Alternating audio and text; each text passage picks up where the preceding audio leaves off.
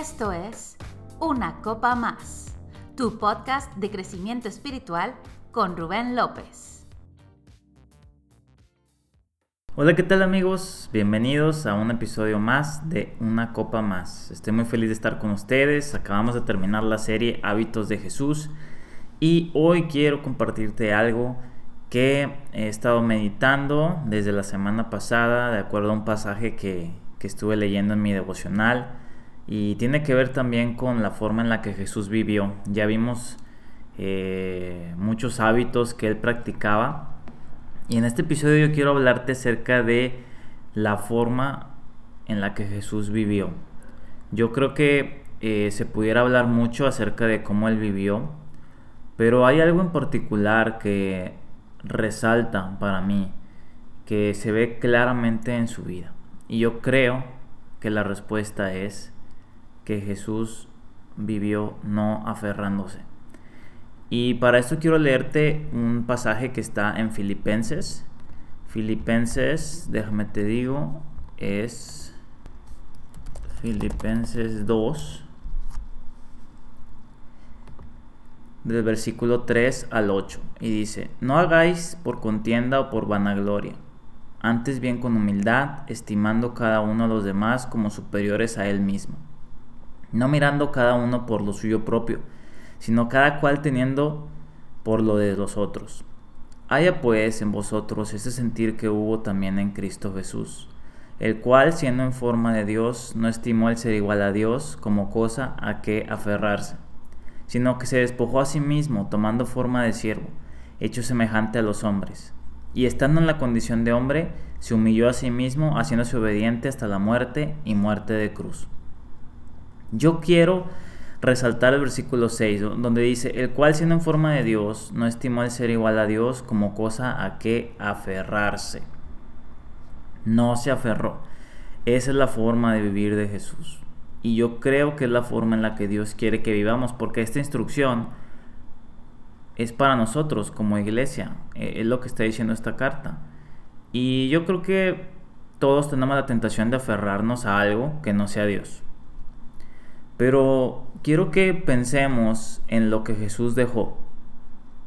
Lo más preciable para Jesús, su estaba en el cielo, lo dejó por nosotros, para amarnos. Y eso es algo que vale la pena meditar y te puedes quedar ahí masticando eso por mucho tiempo, porque habla del gran amor que Dios tiene por nosotros. Y la verdad yo creo que es incomparable. Creo que aunque yo pudiera tratar de explicarlo, lo que Él dejó, creo que no podemos llegar a dimensionar lo que realmente dejó. Pero te voy a decir un ejemplo que podría ser un poco parecido. Eh, si fuera con respecto a algo aquí en la Tierra. Imagínate que aquí en la Tierra tú fueras el heredero del reinado de Inglaterra. Tú fueras el dueño de todo el reino. Tuvieras acceso a todo lo que tiene el rey tuvieras acceso a los beneficios, a la herencia, a todo. E imagínate que de un momento a otro tú decides dejar ese estado legítimo de rey y te vas a un país lejano como México, que está muy lejos de Inglaterra, a vivir con otra familia sin los beneficios que tenías antes como un simple ciudadano mexicano. Sería un cambio drástico, ¿no? Sería soltar, dejar atrás muchas cosas que te pertenecen. Pues eso y mucho más hizo Jesús. Y de verdad quiero recalcar que mucho más porque no quiero entrar eh, mucho en el tema de, de la dimensión de lo que dejó. Pero este es un buen ejemplo, lo considero yo. Y yo creo que en nuestro caso también tenemos oportunidades de aferrarnos a algo. La tentación puede ser algo emocional, algo material, una relación en particular, no sé. Pero la instrucción que dice en este pasaje es que debemos de vivir sin hacerlo, sin aferrarnos a nada, solamente a Dios. Y me gusta también lo que dice el siguiente versículo, que Jesús se despojó, se despojó a sí mismo. Y hay otra traducción que dice que se vació. Despojar lo traducen como vaciarse, y es como si dijera, todo lo que tenía lo dejó. Y eso me recuerda el pasaje de Mateo 10:39, que es una instrucción que da igual Jesús. Y dice, el que haya su vida la perderá, y el que pierde su vida por causa de mí la hallará. Qué fuerte, ¿no? Y no necesariamente perder tu vida significa que vas a morir, pero creo que Dios sí está estipulando que seguir a Jesús tiene un precio. Y la verdad es que sí lo tiene. Mira, los discípulos de Jesús dejaron todo para seguirlo. Y creo que Él quería modelar una forma de vivir en la que no somos dependientes a cosas que quizá puedan llegar a tener un poder sobre nosotros por encima de Dios. Esa es la clave, cuando algo se pone encima de Dios. Y hoy en día esto no significa que literalmente tú tienes que dejar de vivir en tu casa o dejar a tu familia o algo así extremo. No. Pero creo que Dios sí es claro en mostrarnos que si vamos a caminar con Él, si queremos experimentarlo, si queremos vivir todo lo que Él tiene para nosotros, no puede haber nada por encima de Él. Y en lo práctico puede ser una relación tóxica, un recuerdo, algo que sucedió en el pasado, una cosa material.